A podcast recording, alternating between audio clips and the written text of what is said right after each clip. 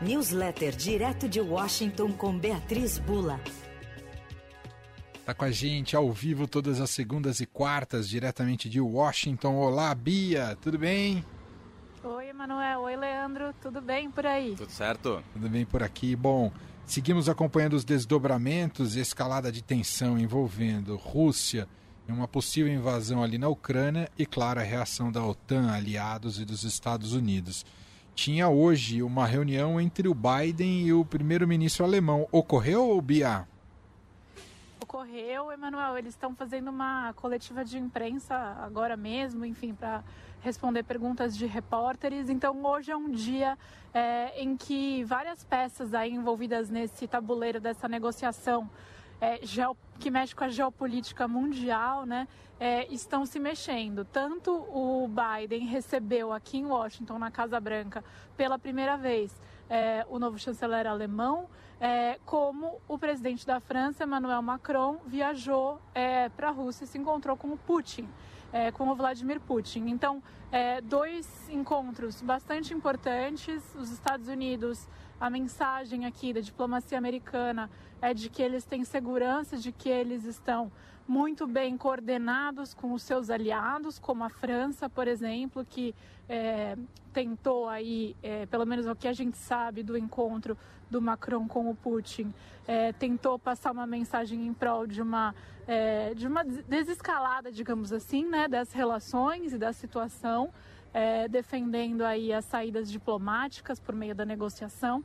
É, então, França aliada dos Estados Unidos, Alemanha também, é, e essa viagem aqui do chanceler alemão também é, é um momento é, para a gente entender um pouco como vão, vai ser é, a posição da Alemanha nesse xadrez internacional, porque é, até o ano passado a gente tinha a figura da Angela Merkel como uma figura muito forte é, na, nas discussões que envolviam a Rússia, é, nessas discussões transatlânticas aí.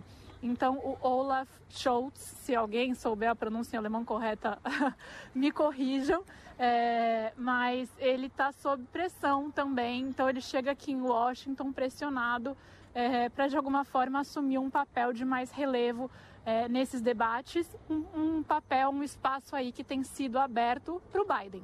É.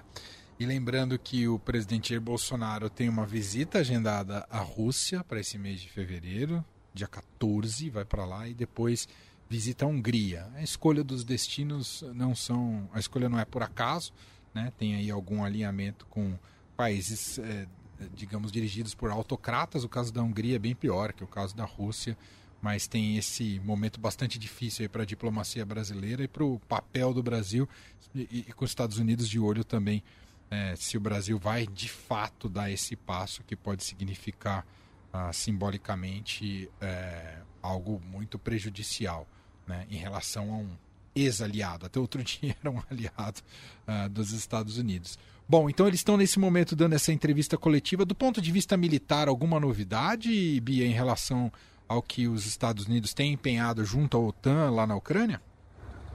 O que a gente tem visto, Manuel, é a concretização do que havia sido anunciado é, na semana passada, que a gente já tinha comentado, portanto, aí a chegada é, de tropas americanas para países ali próximos a essa fronteira com a Ucrânia. É, e a gente tem assistido também os americanos serem muito questionados é, sobre. É, o governo americano ser muito questionado sobre quais evidências, quais provas eles teriam é, de que há uma iminente, uma possibilidade de invasão iminente. É, eles evitam classificar dessa maneira, né, como uma possibilidade de invasão iminente, é, mas chegaram a falar isso anteriormente e agora estão sendo muito cobrados pela imprensa aqui. Eu acabei de sair do briefing é, do Departamento de Estado, é um briefing diário em que o porta-voz aqui da diplomacia americana presta aí explicações e responde perguntas dos jornalistas. É, e novamente, assim como já vinha acontecendo no final da semana passada, é, ele tem sido muito questionado para apresentar é, alguma é, peça de evidência, de prova do que os americanos vêm falando com relação ao posicionamento russo. Então, também é um momento em que o governo americano tem sido cobrado é, por mais transparência aí das informações que vem compartilhando com o público. É, e aí, como você comentou sobre a situação do Brasil, Emanuel, então eu faço também um comentário.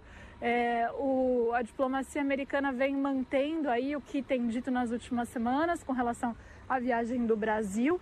É, a gente sabe que no bastidor houve um desconforto por parte é, do Itamaraty e de Brasília, com o que se entendeu como uma pressão dos americanos para que o Bolsonaro mudasse a viagem.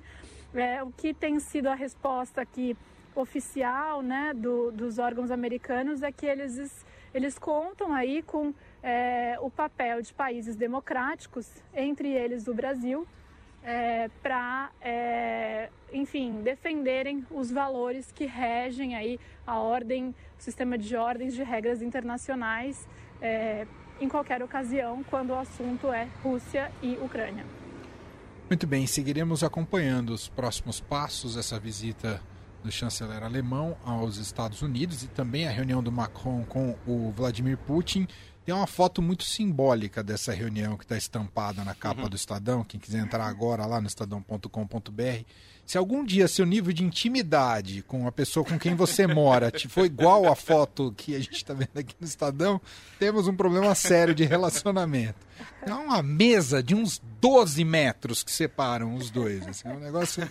Deve ter precisado de microfone para conseguir um total, ouvir o outro. Total. um negócio de muito próximo, muito íntimo, muito né? impressionante. É isso. Ô Bia, boa semana para você, bom trabalho por aí. Obrigada. Boa semana para vocês também e para os nossos ouvintes. Beijo.